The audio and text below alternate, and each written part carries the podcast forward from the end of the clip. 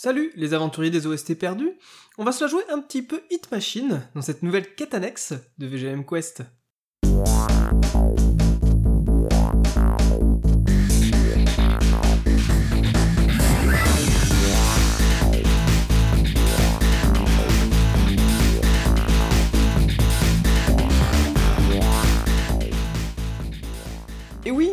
Épisode et nouvelle quête annexe sur le même format euh, que, que, la précédente qui était sur les souvenirs d'hiver et d'hiver.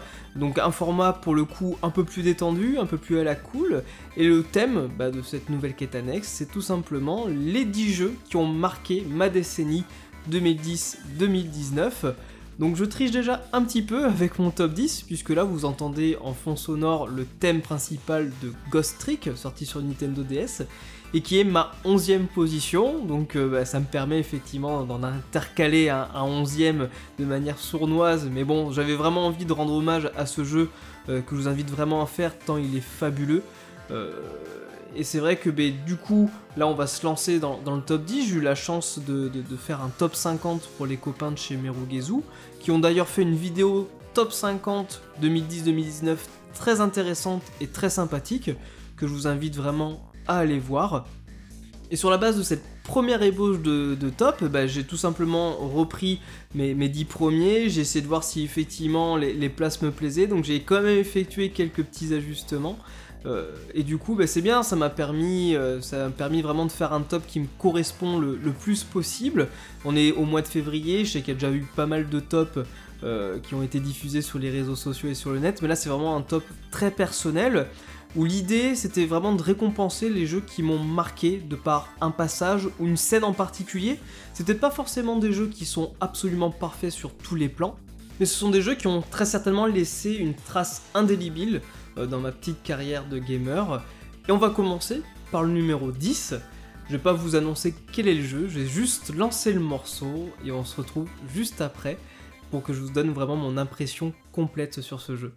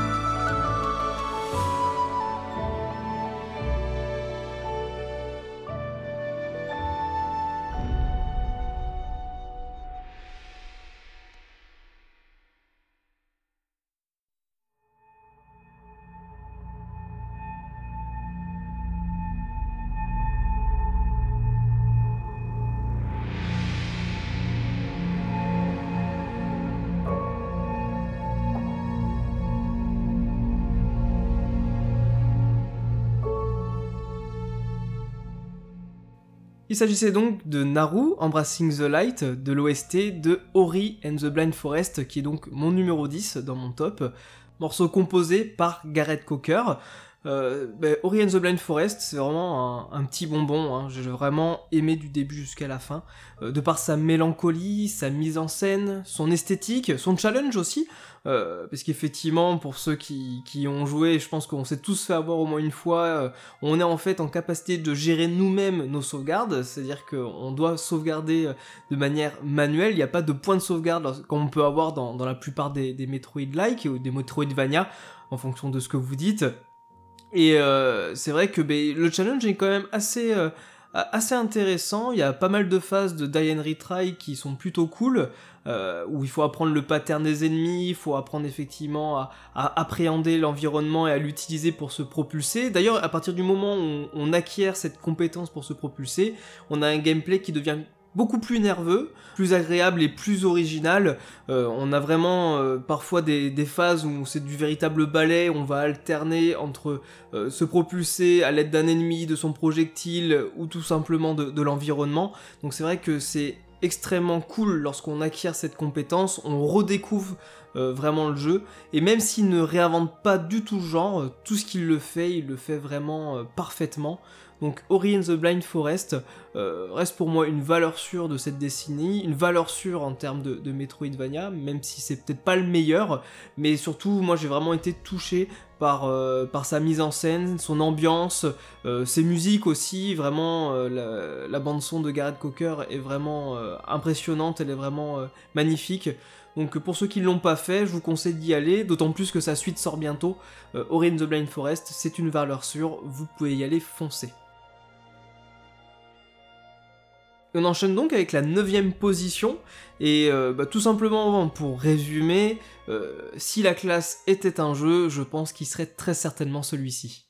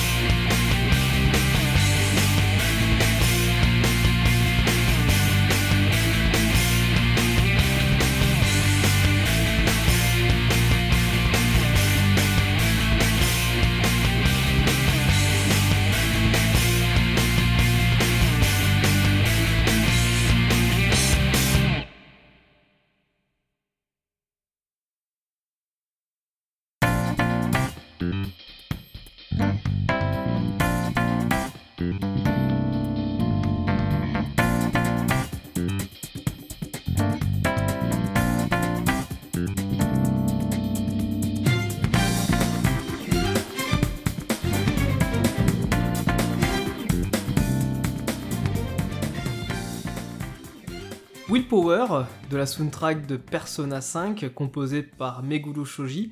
Et je le répète, hein, si la classe devait être un jeu, ça serait très certainement Persona 5. Tout respire la classe dans Persona 5, euh, que ce soit les personnages, donc le cara design, que ce soit les musiques, que ce soit même les menus qui sont extrêmement stylisés. Euh, vraiment Persona 5 respire la classe. Je suis pas forcément un grand fan de RPG, même si j'ai déjà fait Persona 3 et Persona 4, mais j'ai vraiment trouvé ce Persona 5 excellent sur tous les plans. Alors peut-être qu'il n'apporte rien de nouveau, hein, puisqu'effectivement euh, tout ce qui était dialogue et négociation avec les ennemis, ça existait déjà, si j'ai bien compris, avec les, Shin Megami Tensei et notamment le- les premiers Persona. Mais pour moi, du coup, bah, qu'il n'y ait pas encore essayé d'autres épisodes de la série ou de son spin-off, euh, ben, pour moi, c'est complètement nouveau. J'ai trouvé ça énorme, effectivement. euh, j'ai retrouvé ça dans Undertale et aussi où on pouvait effectivement dialoguer avec les, ennemis pour essayer qu'ils rejoignent notre rang pour éviter de se battre contre eux. Donc j'ai trouvé ça assez intelligent, assez malin. Et puis, ben, euh, comme je dis, hein, vraiment tout respire la classe. Euh, les combats sont, sont énormes, on retrouve toujours le même système, à savoir euh, d'essayer d'utiliser au maximum les faiblesses de ses ennemis les forces de nos alliés. Donc euh, on retrouve ce même système.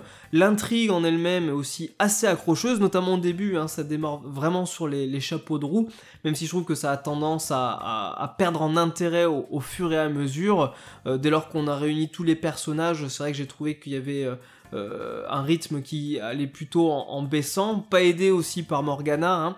Je pense que tout le monde sait de quoi je parle, c'est-à-dire que c'est assez dommage pour un jeu qui nous donne une certaine liberté en tant que lycéen, bah, d'être bridé par Morgana qui nous demande parfois d'aller nous coucher pendant, pendant des semaines sans qu'on puisse aller à l'extérieur. C'est vraiment dommage que le, le jeu nous permette pas effectivement, euh, même si ça a une certaine cohérence scénaristique, c'est-à-dire que bah, le joueur, le héros doit se reposer, donc Morgana fait un peu la maman, mais c'est vrai que c'est dommage de, de- se passer de tout ce que propose le jeu, notamment les social links, c'est- c'est-à-dire vraiment de se, de se rapprocher des personnages, d'apprendre à les connaître, voire de tisser des liens extrêmement forts, hein, et notamment de, de- créer, euh, de, se mettre en couple. Donc euh, c'est vrai que c'est dommage de se passer de ça à certains moments, mais voilà, c'est quelques défauts, euh, euh, ça n'entache pas que le jeu est ex- ex- extraordinaire. Pour moi, j'ai passé 90 heures dessus, et 90 heures, c'est beaucoup pour moi, vraiment, d'investissement dans un jeu. Autant de temps, c'est, assez rare euh, en ce qui me concerne, donc c'est la preuve, je pense, que ce Persona 5 est un must-have de, euh, la décennie 2010-2019. Bi- bizarrement, il y en a beaucoup qui préfèrent le 4, j'ai beaucoup aimé le 4, mais j'ai quand même une petite préférence pour le 5, même si, je devais en retenir qu'un, il y aurait de fortes chances que ça soit le 3, mais comme il est sorti avant 2010, euh, je pouvais pas le mettre dans mon top. Et on enchaîne avec la huitième position, et euh, je pense qu'il y en a qui vont tout de suite reconnaître de quoi il s'agit en écoutant bah, le thème principal du jeu.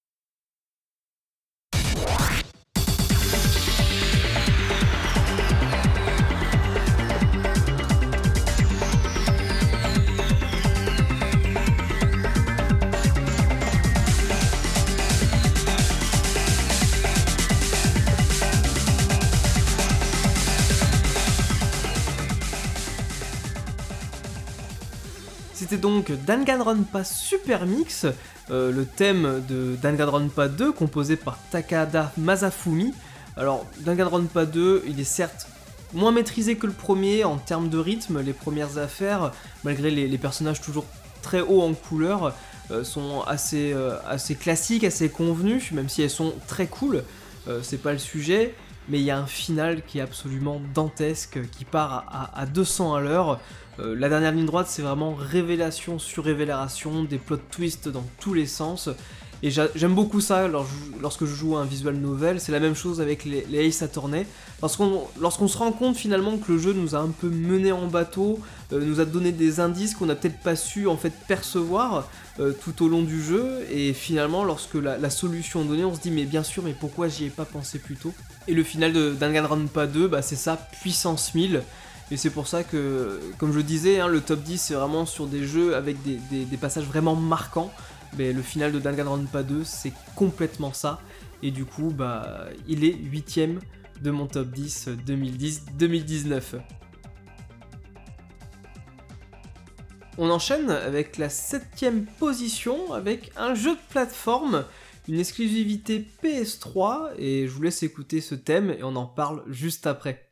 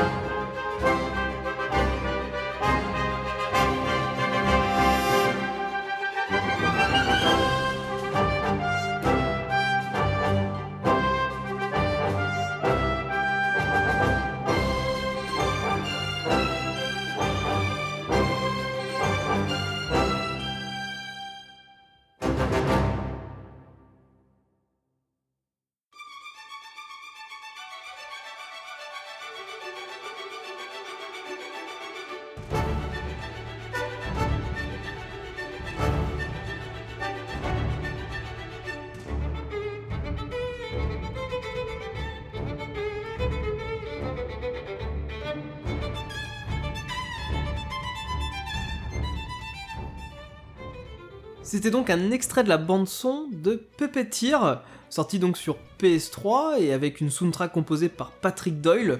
Alors Puppeteer, euh, oui, il faut le dire tout de suite, sur le fond, c'est un jeu de plateforme qui est très classique, euh, mais par contre, l'enrobage, mon dieu, c'est un bonheur absolu.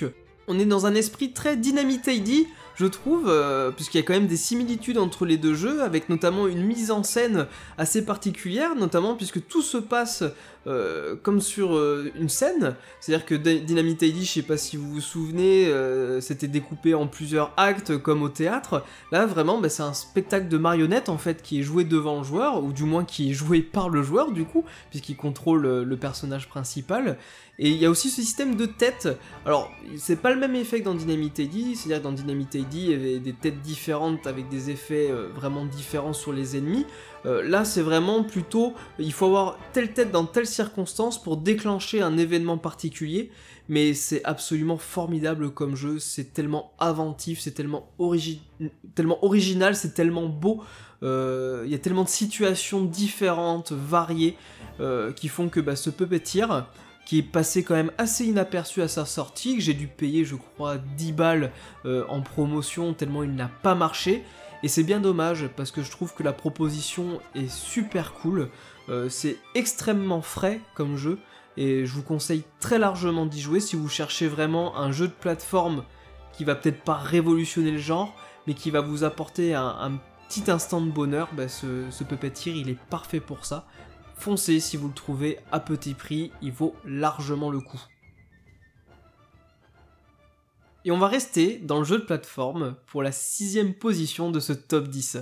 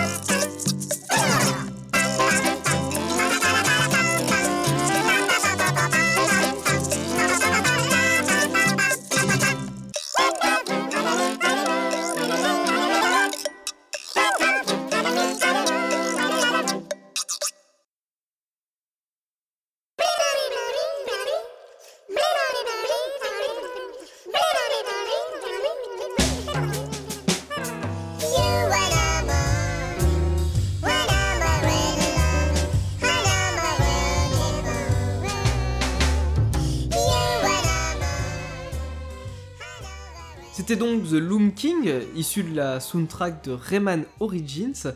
Alors Rayman Origins, bah il faut le dire tout de suite, hein, c'est tout simplement drôle, c'est bien conçu, ça a une ambiance graphique et musicale absolument exceptionnelle. Il y a du challenge pour ceux qui vont chercher le, 100%, c'est un jeu qui est très axé euh, die retry avec des passages où il faut vraiment apprendre par cœur euh, le niveau pour vraiment le, parcourir de bout en bout en récupérant tout ce qu'il y a sur notre, notre passage. Et même en multi, le jeu est extrêmement réussi. Euh, c'est d'ailleurs que lorsqu'on joue à Rayman Origins en multi, qu'on voit qu'il y a différents profils de joueurs. Euh, il y a celui qui va vouloir absolument tout récupérer, de dénicher tous les secrets du niveau, tandis que d'autres sont là juste pour s'en mettre plein la gueule foutre le bordel et, et, claquer ses propres alliés. Donc Rayman Origins, c'est en ça qu'il est extrêmement réussi, c'est que c'est un jeu qui est pour tout le monde, qui plaira, je pense, à tout le monde, euh, qu'il soit un joueur un peu complétionniste ou un mec qui veut juste se faire plaisir sur un bon jeu de plateforme. C'est familial, c'est euh, voilà, c'est du, bon jeu vidéo comme on l'aime, c'est fun. Et rien que pour ça, il est en sixième position de ce top. On a déjà fait la première moitié du top et on va continuer donc avec la cinquième position. Et là on va aller vers une ambiance qui est quand même un peu plus malaisante et un peu plus malsaine.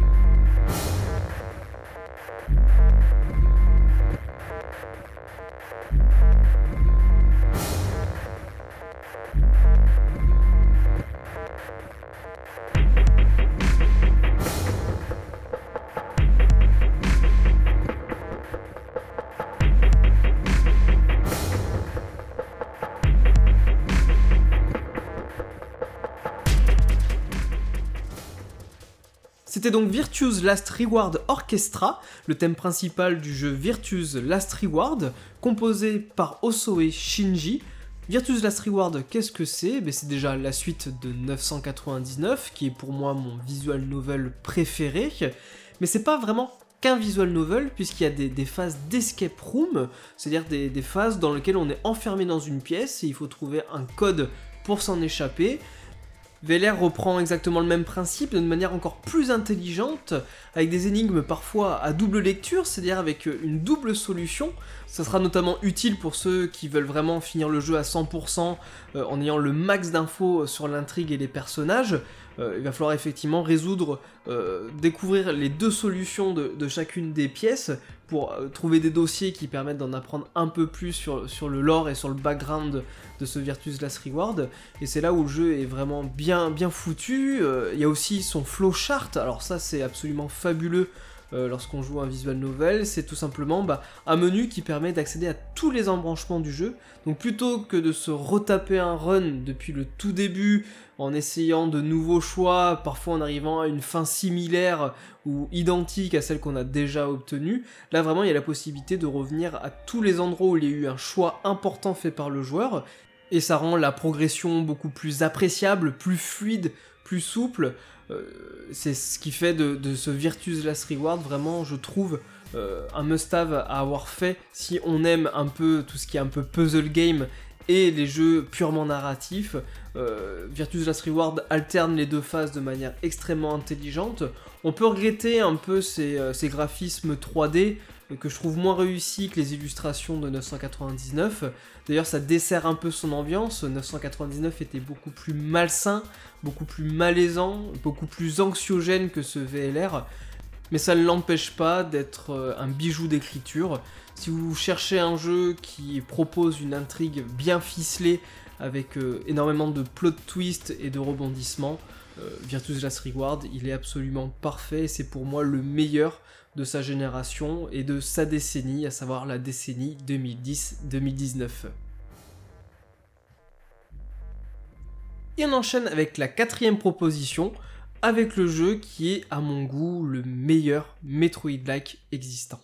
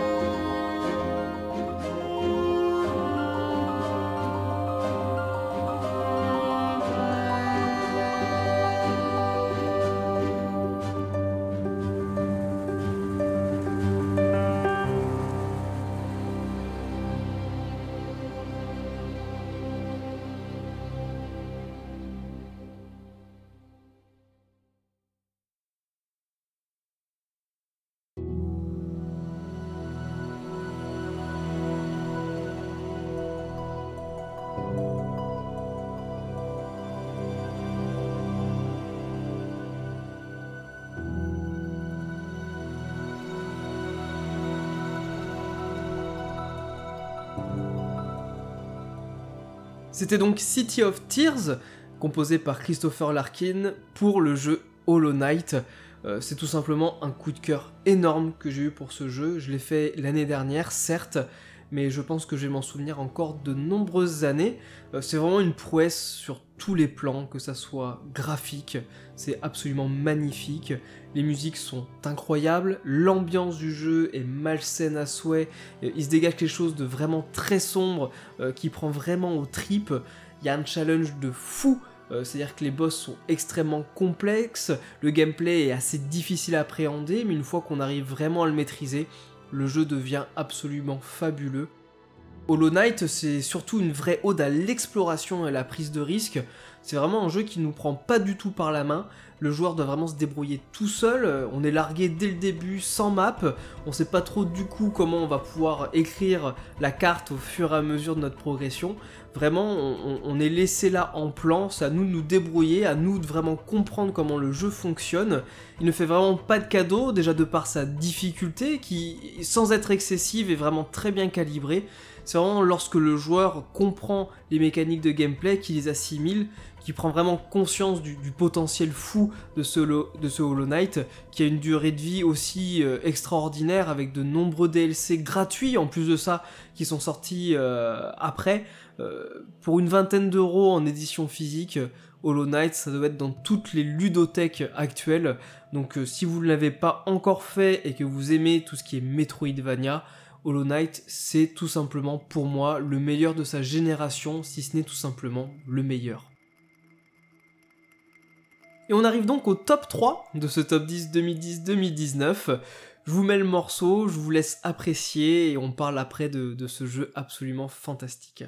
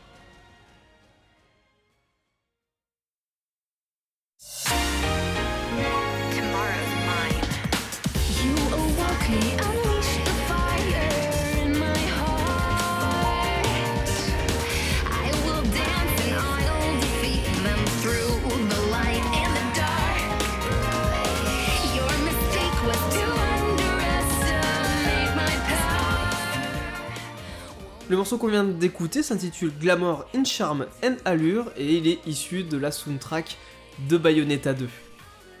Bayonetta 2, ça a vraiment été une grosse claque dans ma tronche. Euh, le premier était déjà exceptionnel, mais le 2 va encore plus loin dans, tout ce qu'il entreprend. Euh, la musique qu'on vient d'écouter, hein, c'est la musique d'un passage que je trouve vraiment mémorable. Euh, ça se passe dans le chapitre 3 du jeu, si je dis pas de bêtises. On a Bayonetta qui surfe dans une tornade euh, contre un ennemi qui lui balance carrément des gros morceaux de bâtiment en ruine sur la tête. Alors Bayonetta esquive et on voit au fur et à mesure qu'on se rapproche d'une lumière, d'une lumière et puis boum, euh, grand flash lumineux, plus de musique, Bayonetta euh, passe à travers les nuages, déploie ses ailes et elle se bat contre des boss gigantesques devant les, portes du paradis. Tout cet enchaînement qui est over the top au possible avec de la musique qui tabasse, euh, c'est absolument fabuleux, c'est vraiment le, résumé de ce qu'est Bayonetta 2, c'est du jeu vidéo qui est fun, qui est jouissif, qui est sans complexe, avec une mise en scène ultra classieuse, tout en étant vraiment maîtrisé hein, de bout en bout, notamment en termes de gameplay, c'est toujours aussi millimétré, avec le Witch Time qui permet de, mettre en scène des bastons ultra chorégraphiés et jouissifs. Donc Bayonetta 2, si vous l'avez pas fait, d'autant plus que le jeu a bénéficié d'un portage sur Switch, vous avez plus aucune excuse pour passer à côté. Bayonetta 2, c'est de la bonne, foncée. Et comme j'aime bien les suites, eh le numéro 2, ça sera également bah, l'épisode numéro 2 d'une trilogie. Je vous laisse écouter et puis on en parle juste après.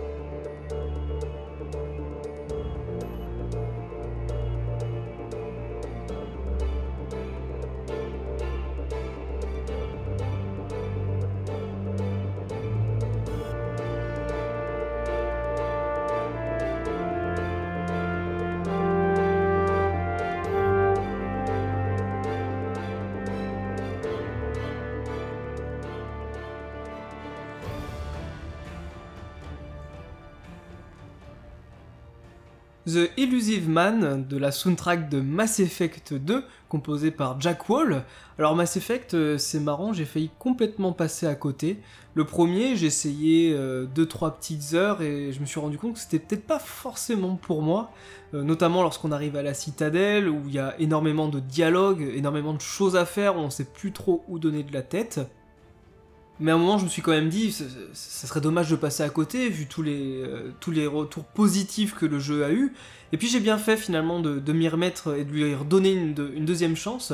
Euh, puisque effectivement euh, la deuxième tentative a été la bonne, je suis tout de suite rentré dans l'histoire, dans l'intrigue qui est absolument phénoménale, dans l'univers aussi, l'univers est vaste, l'univers est, extrêmement bien écrit, avec des personnages qui sont quand même assez hauts en couleur, mais qui ont chacun des, objectifs propres, et euh, bah, ça, ça s'est poursuivi avec le deuxième, l'intro du 2 elle est juste magnifique, hein. le jeu il démarre en fanfare, ça part à 200 à l'heure dès le début, on est tout de suite dans l'action, et euh, aussi, ben, le final est également au même niveau. Euh, c'est un des, meilleurs finales que j'ai pu voir dans un jeu vidéo.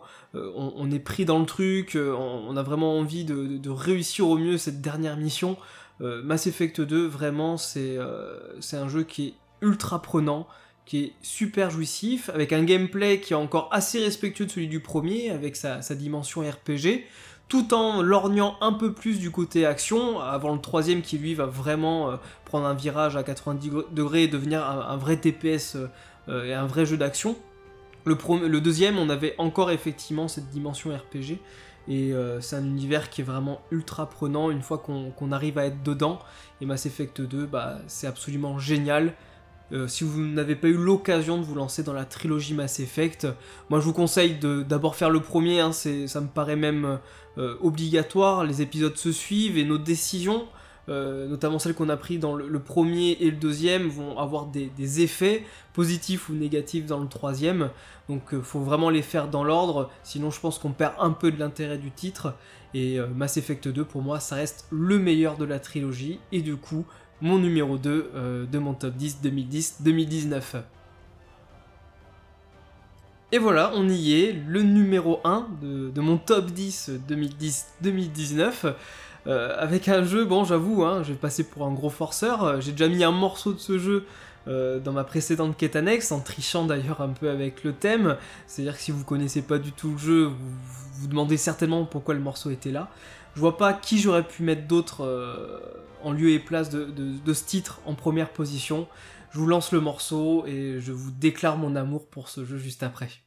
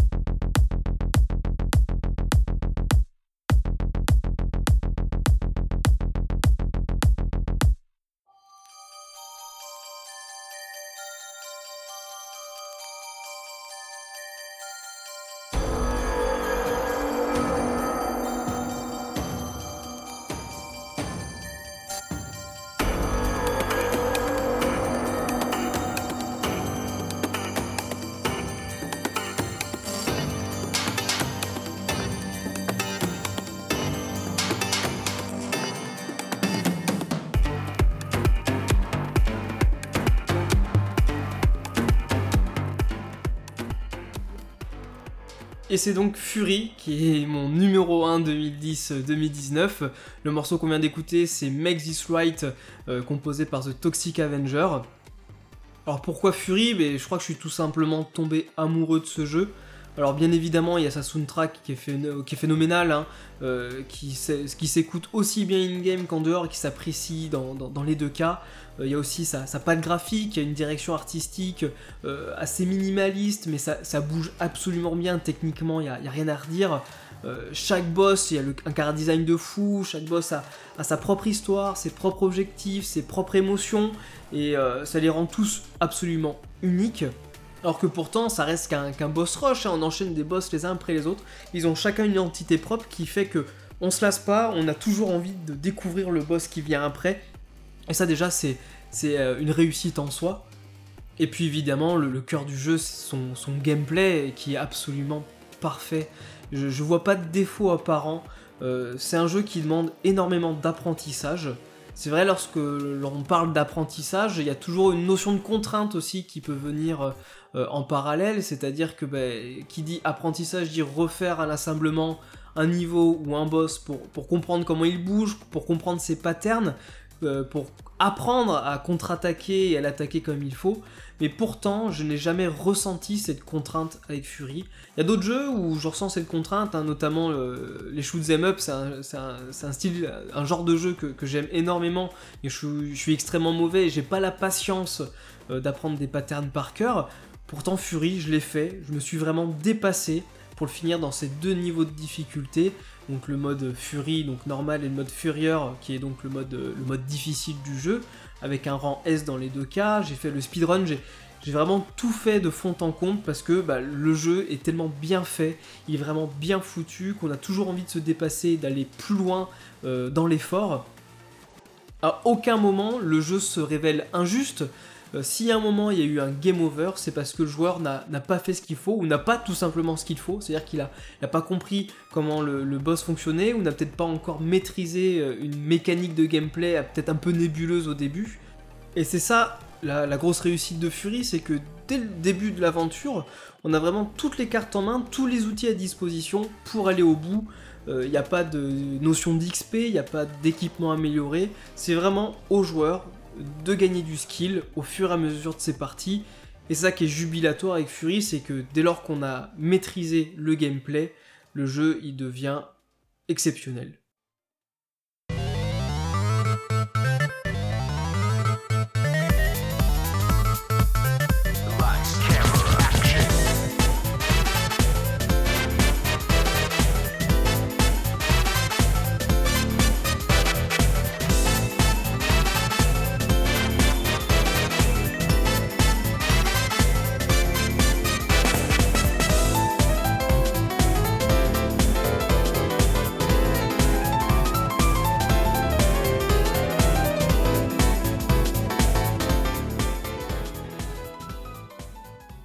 Vous entendez en fond le morceau Studio Police Zone euh, de Sonic Mania. Ouais, Sonic Mania est pas dans mon top 10, même si je pense que c'est mon numéro 1 du cœur hein, en tant que Sonic fanboy.